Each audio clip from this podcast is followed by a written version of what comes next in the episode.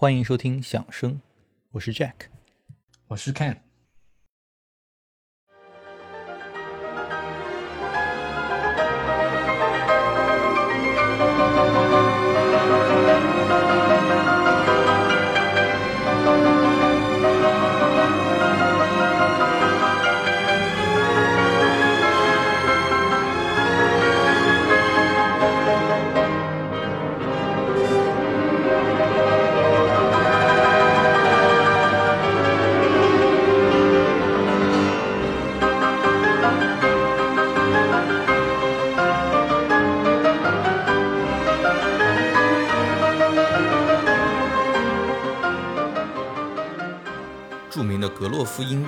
家词典在一九五四年出版了第五版。当时拉赫玛尼诺夫已经去世了十年，他的作品却依然保持着他在世时的盛名。在格罗夫词典里呢，啊，当时声望卓著的音乐乐评家 Eric Blom 这么描述拉赫玛尼诺夫：他说，拉赫玛尼诺夫在世时所受的这些欢迎程度啊，是不太可能长期持续下去的。而他在音乐家的眼中呢？啊，拉赫玛尼诺夫从来都是不入流的啊。他的第三钢琴协奏曲之所以成功，是因为像极了他的第二钢琴协奏曲。啊，晚期呢，这个拉赫也只有帕格尼尼主题变奏啊，稍微受欢迎一些。所以总之呢，啊，根据这个 Eric Bloom，这个拉赫玛尼诺夫呢，注定是要扫进历史的垃圾堆的。想必这位 Eric Bloom 要是活在当下的话，肯定会觉得自己当时的言论会被现实打脸啊。如今拉赫玛尼诺夫的作品呢，早已和呃，诸如柴可夫斯基、穆索尔斯基、普罗科菲耶夫这样，啊，这批伟大的俄罗斯作曲家一道，啊，成为音乐会亦或是唱片上的常客了。啊，我举个我自己的例子啊，我我在本科学习期间就连续三年，啊，这学校乐团演出，啊，都连续三年演出过拉赫玛尼诺夫的作品，啊，比如大二时就演的他的那个交响舞曲。啊，这应该是我第一次演拉赫的管弦乐作品啊，好像之前我从来没演奏过拉赫玛尼诺夫的呃 orchestral works 啊，我还记得非常清楚，当时那个指挥是那个 SFS 就旧金山交响乐团的 resident conductor 啊，非常年轻，脾气挺大的，然后把我们所有学生都怒斥了一顿。为什么要怒斥你们？啊，因为因为因为这个曲子交响舞曲听过都知道，这曲子它的节奏变化特别多嘛，然后它的音也挺难的，其实这速度也很快。然后当时大家，嗯，谱子都没认熟就去排练了，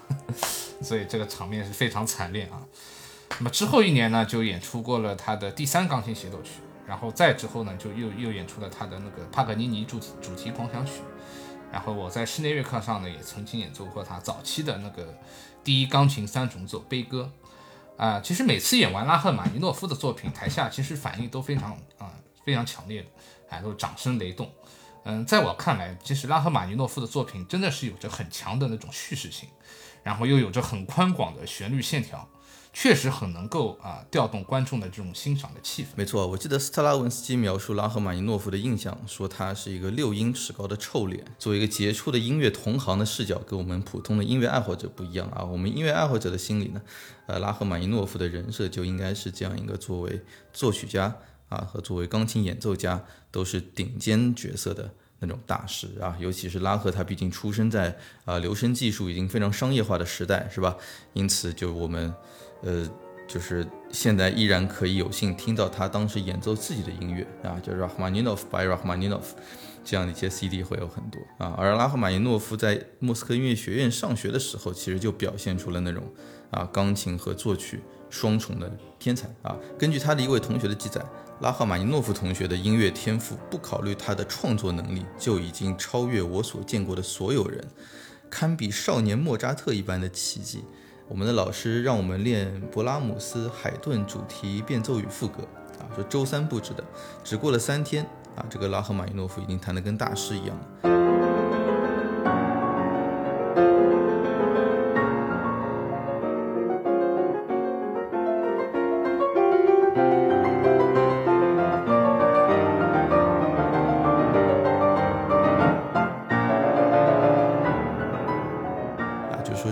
他可以做到听到什么就记住什么，不管多复杂，啊，那说了这个又让我想到了我大学对面宿舍那个不复习高数就可以搞九十八的那个哥们儿，啊，现在在纽大教数学，啊，就天分这个东西啊，没错啊，就是有时候我真觉得世道就是这么不公平啊，并有时候实话真的真的 必须得这么讲，啊，其实，在音乐领域呢也是这样的，有些人就是完全可以靠着天赋就可以做到事半功倍的这种效果。啊，比如在我老师啊，我老师班上的几个 pre college，其实现在音乐真的是有时候，你你越是年轻的，越是小的，其实现在我觉得越有天分。啊，他们白天在高中上课，啊，晚上就跑过来，啊，跟我们大学生一块来上那种 performance class。啊，我几乎每个礼拜都能听到他们拉非常不一样的曲子，就一个礼拜就练一首新曲子出来了。我们有可能磨磨个一个月，磨个两个月，磨个协奏曲，人家一个礼拜就一首协奏曲。然后听上去，而且还是那种非常 polished 的那种啊，就听听听上去已经练了很久那种感觉。好，零零后真的是非常令人 exciting，后生后生可畏啊。Anyways，并不是说啊，就是说你有事情，你做个事情有天分啊，就不需要努力了啊。对于音乐家来说，光努力啊没天分，就是首先没天分的确是很难成功的，但是有天分又不不去努力，那是一定不会成功的。那恰恰是因为这么有天分的啊，拉赫玛尼诺夫在音乐学院一开始跟的那个钢琴老师就坚决反对他去搞作曲啊，希望他你能够专心练琴。那拉赫呢，他又放不下作曲，所以两人就闹得很掰啊。一个跟他作曲有天分的故事啊，就是说他另外一个同学记录的啊，说他们音乐学院有一个叫萨芬诺夫的一个教授，他专门负责挥学生的优秀作品，那经常在演出前呢就擅自的改学生的谱子，是吧？这里修一点，那里减一点。那就让它更好挥一点嘛，啊，让作品的演出更容易排练一些。而那些作品可以被选中去演出的同学，就跟那种后宫里被临幸的妃子一样啊啊，随便你来啊，老师这个不不敢有任何的要求和怨言，你爱删哪删哪啊。但这个老师一遇到拉赫玛尼诺夫呢，就很头疼啊。只有拉赫的头特别铁啊，老师一改他就反对。排练的时候呢，还经常停下来指正老师的错误啊，说老师你眼瞎了吗？没看到我这里是这么写的吗？啊，你报道上出现了偏差是要负责的。对吧？这个老师倒也是很识货的啊。虽然说拉赫是作曲新手啊，但就像你刚才说的，后生可畏，对吧？这个天分是摆在那儿的啊，所以无法掩藏的这种自信和自洽啊，就是拉赫的这种自信和自洽啊，让这个萨芬诺夫这个老师也不得不妥协啊。其实拉赫他很快也就证明了自己在作曲上的天才，根本不亚于他他本身就非常杰出的钢琴演奏啊。他在莫斯科音乐学院毕业前收到的任务是根据一个被指定的主题。然后在一个月的时间里要写完一部独幕歌剧，包括作曲，然后作曲完要填词和配器。呃，正常人看到这样一个任务，肯定是要已经被吓吓得不轻，吓吓坏了。但拉赫玛尼诺夫以他白热化的工作状态，他在短短十五天里他就写成了这样一部作品啊，的确是非常具有天分啊，就是在作曲方面啊。那么这部作品呢，就是一个歌剧叫《Aleko》。虽然今天我们如果提到拉赫玛尼诺夫这个名字，都不怎么会把他定位成一个歌剧写歌剧的作曲家，但是当时这部《Aleko》可以说是啊平地起惊雷的一部作品。首先，这部作品在他的呃毕业评委会啊，当时全体评委都给出了最高分啊，一致通过，然后并且使拉赫玛尼诺夫在毕业时荣获这个 Great Gold Medal 啊，这个奖章在当时的啊莫斯科音乐学院历史上只被颁出过两次。啊，拉赫马尼诺夫前一次是塔涅耶夫，啊，第二次就给拉赫了。可以说，拉赫已经远远不只是一个所谓的优秀毕业生了。那么他的名字呢，也被直接刻在了大理石上啊，成为史诗级一样的这样的校友。那么值得一提的是呢，评委会评委会里呢，当时就是有他有极力劝阻拉赫马尼诺夫学作曲的那名钢琴教授，呃，但他呢也把拉赫拉到一边，对他表示了祝贺，啊，并且啊脱下了自己的一块。呃，金表啊，直接送给了拉赫玛尼诺夫。然后拉赫玛尼诺夫他一生呢，也都非常珍藏的这这块老师送给他的手表。那除此以外呢，拉赫毕业之后也是很快就有出版商啊找上门来要合作啊。就当时还不会在社会上照顾自己的拉赫，还找到了柴可夫斯基啊，寻求一些点子，说我怎么去跟这个出版商谈 terms。那老柴也是给拉赫提了不少点子啊。后来拉赫的这部《Aleko》要首次公演的时候呢，他自己倒是心态很好啊。他写信跟别人说：“说我这个啊新人啊新歌剧啊，就在莫斯科的这种文化啊这个舞台上去这个演出，不太可能会成功的，是吧？有人能看到我的名字就不错了啊。但是这次首演成了他早期的一次非常高光的时刻啊。就在这个首演上，他的亲人、他的朋友都在啊，在他们的见证之下，就演出就取得了巨大的成功。啊，整个演出现场最有影响力的人就是柴可夫斯基，啊，这个老柴也是给足了面子啊，在自己的包厢里把身子探出去，拼命的鼓掌。啊，你可以想象全场看到这个老柴啊，这身体杵在外面，在那鼓掌。啊，这个可以说从此就直接把就就就像那个，就让让我想到了在那个《狮子王》里面那个把辛巴给给托起来的那只猴啊啊，在这里有这种感觉，就从此拉赫可以说是正式成为了俄罗斯音乐版图里的啊新一代的中坚力量。那我们来听一下来自《Aleko》当中的一段卡瓦蒂娜。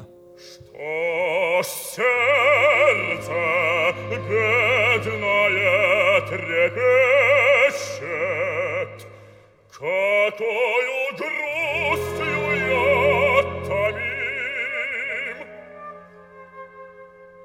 Я без забот, без сожаления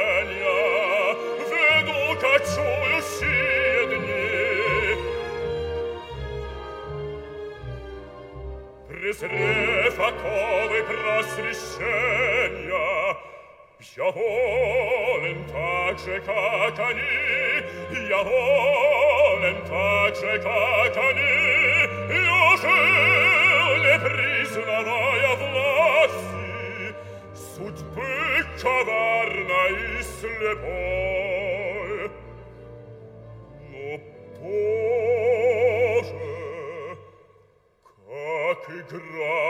страсти моей послушною душой.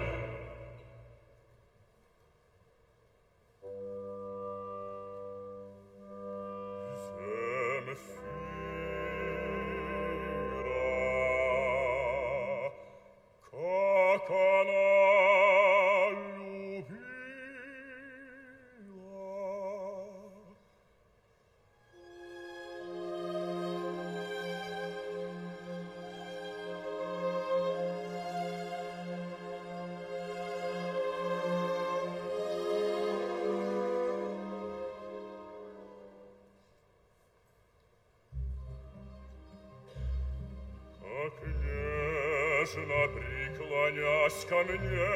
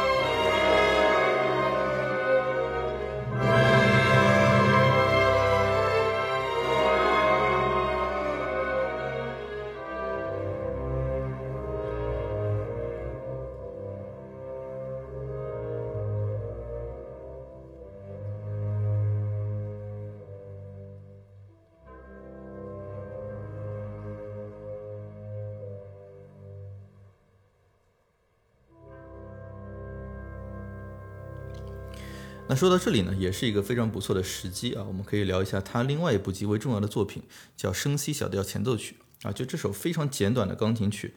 啊，在他写完并首演之后，就立刻成了他的 trademark 啊，创作时间与就是 Aleko 的成功差不太多，前后脚啊。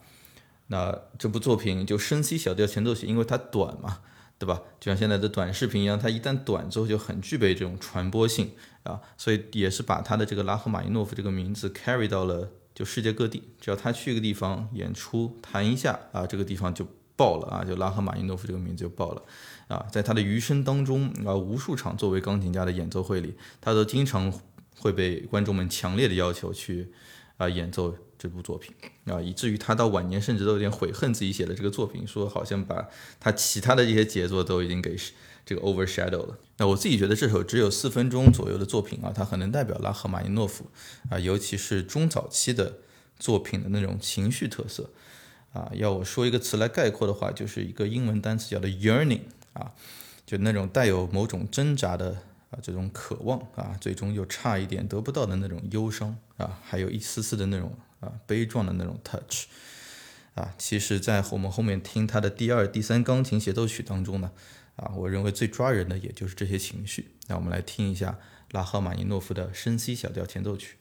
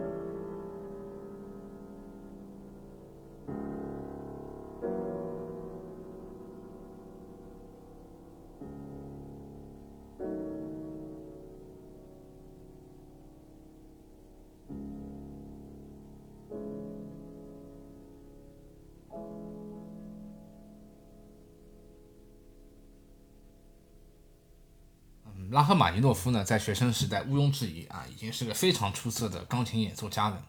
嗯，他完全其实可以靠自己出色的钢琴演奏打出一片天下。然而，内心啊桀骜不驯的拉赫玛尼诺夫呢，他始终想要在作曲领域，他也要崭露头角。那么，他的第一部交响曲，在他离开莫斯科音乐学院后不久也诞生了。当时拉赫呢，也才只有二十四岁啊。要知道，当时想要写一部交响曲，如果还想要得到关注的话，真可以说叫压力山大。因为同时期他诞诞生太多这种伟大的杰作了，啊，比他资格老的人太多了，啊，比如老柴的第六，对吧？悲怆交响曲。啊，勃拉姆斯的第四交响曲，啊，圣桑还写了管风琴交响曲，啊，布鲁克纳就不说了，那个堪称神迹一样的第八交响曲，啊，这些都是呃非常伟大的作品，都在这段时期涌现。那么，更何况拉赫玛尼诺夫此时是个刚开始啊尝试交响曲写作这样小白一样的这样一个人物。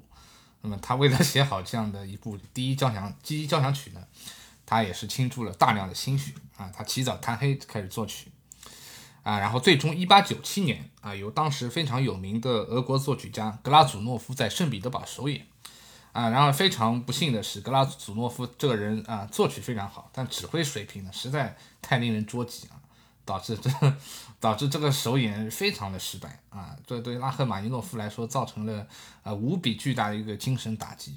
他曾在之后的回忆录中，他都这样说，他说：“This was the agonizing hour of my life。”就说这是我生命中最痛苦的。据说那个格拉祖诺夫那天还是喝醉了酒去啊，去挥的，这真的是战斗的名字啊？嗯，啊，这个第一交响曲的首演的惨败啊，也是可以说让让拉赫作为作曲家的自信受到了重创，对吧？就你说的这个，就让我想到前面提到的这个布鲁克纳的第三的。那个是有点惨败啊！我们之前题目之前的一期节目里面专门聊过啊这样一个事件啊。但是我觉得和布鲁克纳不一样的是，呃，布鲁克纳已经可以说是他完全把自己定位在我未来就是要写交响曲的一个老头了啊。但拉赫当时不一样，对吧？他就作曲本来只是他的一个维度啊，所以就可以说接下去的很多时间他就直接就不作曲了啊，就就可能在作曲上的这个自信就受到了太多的打击之后呢。很多人说他消沉啊，我觉得也不尽然，他不一定是消沉，毕竟考虑到他钢琴上有那么精神的造诣，对吧？对自己的指挥才能也是很有自信啊，特别是看到格拉祖诺夫这个德行还能当指挥啊，拉赫觉得自己用脚都能挥得比他好 啊，所以他之后的蛮多时间都还是投入在音乐工作中的啊，呃，只是没在正儿八经的这个写曲子啊，他接了一个金主的 offer，当了一个乐团的指挥啊，这个乐团的名字叫啥我忘了啊，就经常会一些歌剧。啊，就和同时期的马勒、理查斯劳斯等等这些很像，然后就是成了那种还会作曲的指挥家啊。虽然我们现在记得他们都是作曲家啊，他们当时活着都都可以说是被认为是那种还会作曲的指挥家啊。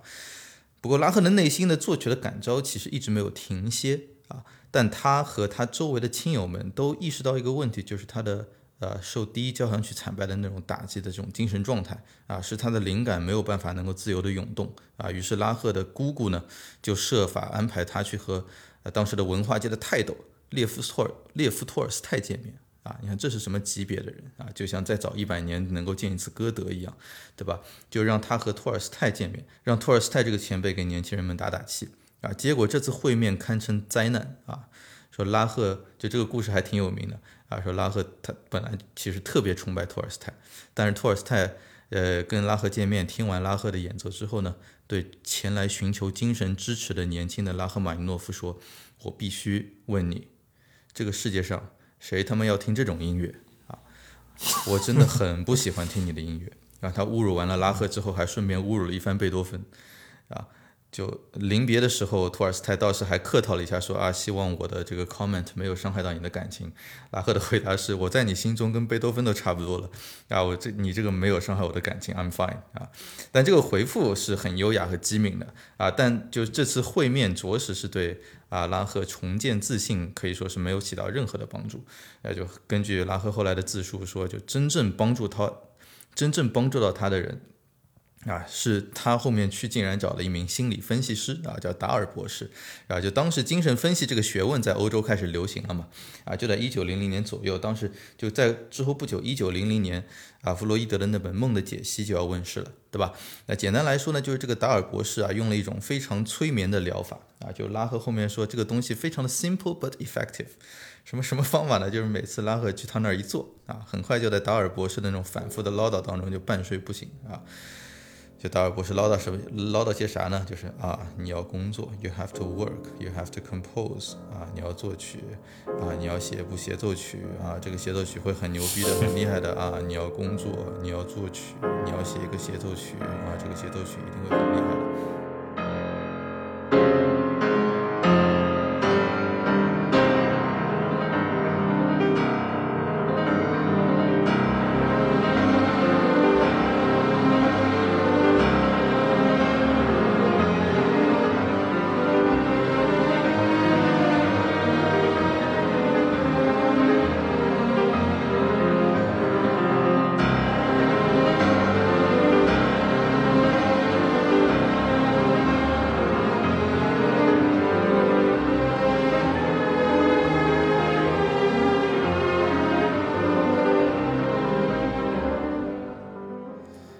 这个催催眠疗法还真不是骗人的。那么一年之后呢，他拉赫玛尼诺夫的不朽经典，啊，也就是我们今天的主题，他的第二钢琴协奏曲就问世了。其实严格来说，他并不能说是真的问世的，他写出了这首协奏曲的，啊，就写出了他的第二、第三乐章，然后呢，在他的小圈子里呢演奏了一番，听到的人都无不如痴如醉，啊，其中就包括后来指挥首演了这部作品的一个叫 Silotti 的指挥。啊，这个 Silotti 还真不是一个小人物啊，虽然现在可能很少有人知道，我还专门去查了一下，这人很牛的啊，他是拉赫的 cousin 啊，他首先是拉赫的 first cousin 啊，同时呢他是拉赫的同学，是从同一个钢琴老师，这个钢琴老师就是之前让拉赫不要去学作曲的那个老师，那后来又去跟尼克莱鲁宾斯坦学琴，啊，后来还去莱比锡跟随李斯特深造啊，同时呢他还是柴可夫斯基的 editor。啊，柴可夫斯基的那两部钢琴协奏曲就是他任 editor 的啊。同时，这 Silotti 还是这个莫斯科爱乐协会的会长啊，就是非常牛的一个人。其实就是这样一个牛人，听完拉赫对这部还不完整的作品的演奏后啊，欲火焚身啊，表示我等不起你写第一乐章了啊，我的好 cousin 就让我先指挥下第二、第三乐章吧。然后拉赫马尼诺夫这样说：“看到你这样的热情啊，啊，我不同意也不合适啊。”于是作品还在缺了第一乐章的情况下，就先这么演了啊。我们作为现在的乐迷，事后啊，诸葛亮肯定可以猜到，演出肯定取得了非凡的反响。这拉二的第二乐章啊，得以代表整部作品来与世人相见，我觉得真的可以说是实至名归吧。啊，乐章中论旋律的优美啊，情感的细腻啊，如果他自称第二，我觉得连老柴都不敢说自己是第一。然后我们来欣赏一下拉赫玛尼诺夫第二钢琴协奏曲，啊，我们简称拉二啊，拉二的第二乐章。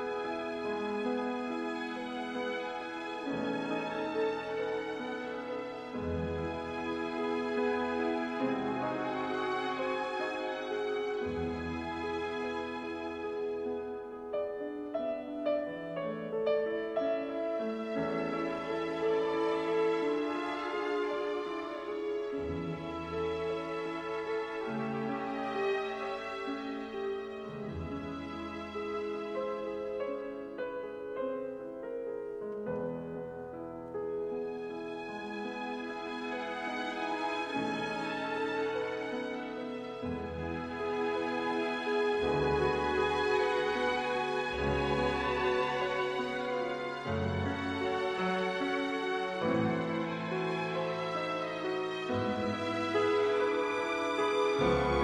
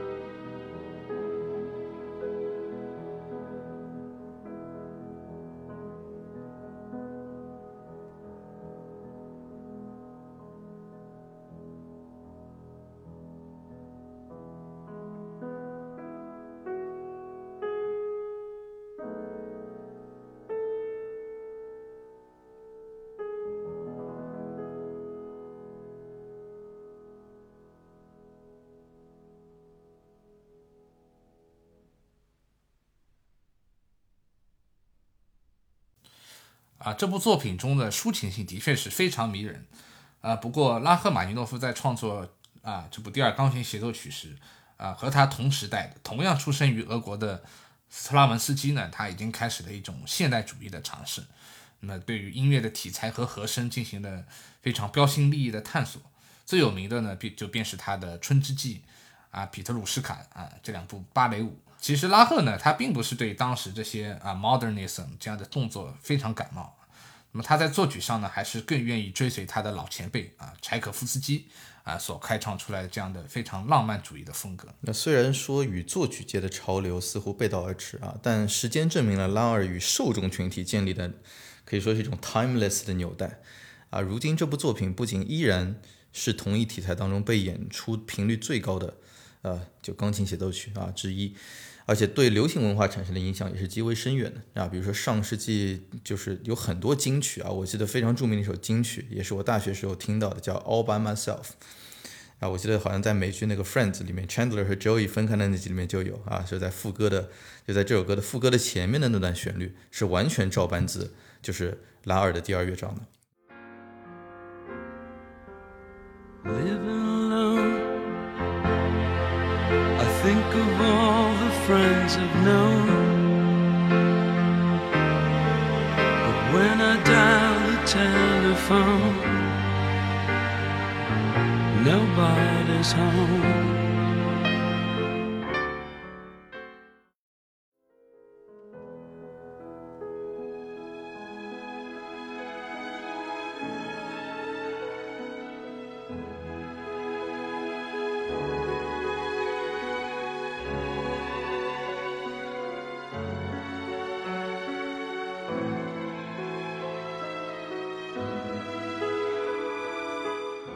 Friends》里面就那个 scene 那个场景是播放这首歌的时候是透过玻璃看雨景啊，以至于现在我只要在下雨天开车，我就啊很有去放拉尔来听的这个冲动啊，就仿佛拉尔就是下雨天的正确的打开方式一样啊。虽然你刚才提到那些金曲啊，其实我非常惭愧啊，我一个都没听过，非常落伍了。但是你太年轻了。但是当我听拉赫的第二钢琴协奏曲时，啊，对我对于我来讲，我也会有那种。啊，情不自禁会产生那种很强的那种画面感，啊，就就有种像眼前你就在看那种年代久远的这种这种老俄罗斯的这种黑白电影的感觉，嗯，比如他第一乐章，第一乐章的开头钢琴，他钢琴所以钢钢琴独奏首先进来，啊，它也是那个非常灰暗而沉重的和声，犹如那个教堂钟声的和弦，然后开，然后钢琴不断的加强，最后才引出那个乐队非常广阔的旋律。就仿像好像把我带入那种广阔无边这种俄罗斯这种平原的这种感觉，然后它整个第一乐章的写作呢，其实是个由不同主题然后不断交织在一起这样一个 storm，就像风暴一样的效果，然后可以听到钢琴独奏和乐队的素材非常紧密的交织在一起。好，那么就让我们先来欣赏一下这拉二啊这个协奏曲的第一乐章啊，今天我们选择的啊录音呢都是那个。苏联时代非常伟大的钢琴家李赫特，那么他和那个波兰的华沙爱乐共同合作的版本。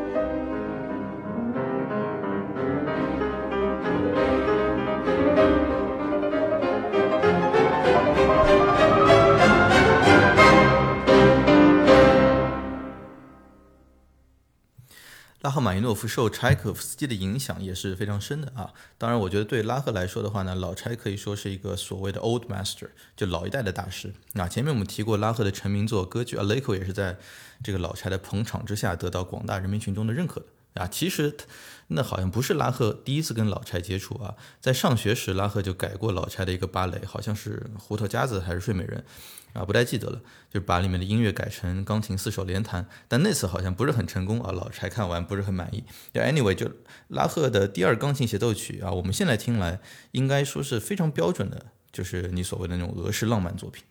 啊，而这类作品其实在我们心中就是被。啊，老柴啊，柴可夫斯基定义的，对吧？就那种宽广绵长的这种旋律啊，激情四射的、极具爆发力的那种钢琴演奏，浓烈的这种情感啊，我们在听拉二的时候呢，应该都不难联想到，就是柴可夫斯基的钢琴协奏曲，尤其是他的第一钢协。没错啊，我一直觉得拉赫很多作品其实都挺深受老柴的影响的啊。那么在这部拉二协奏曲的最后一个乐章，那么他的 Coda 啊。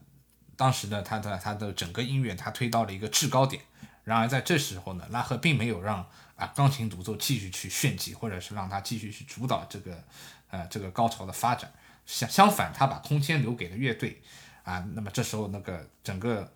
呃整个乐团呢再次演奏出那个忧郁宽广的这样的一个旋律。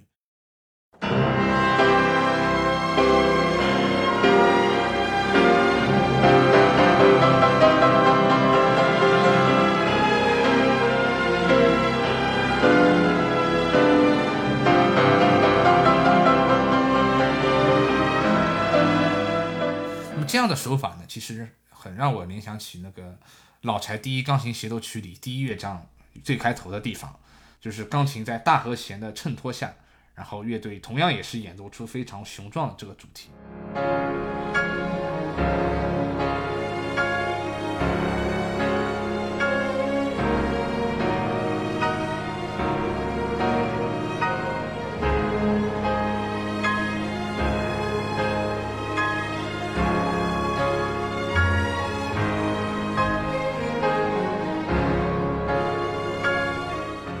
那拉赫玛尼诺夫这部钢琴协奏曲呢，它真可以说是他艺术生涯里的一部巅峰之作。那么他淋漓尽致地展现出演奏家辉煌的技巧啊，同时也和呃非常深邃的乐感非常有机的结合在一起。好，那么最后就让我们欣赏李赫特的李赫特和华沙爱乐共同合作的呃拉赫玛尼诺夫第二钢琴协奏曲的第三乐章。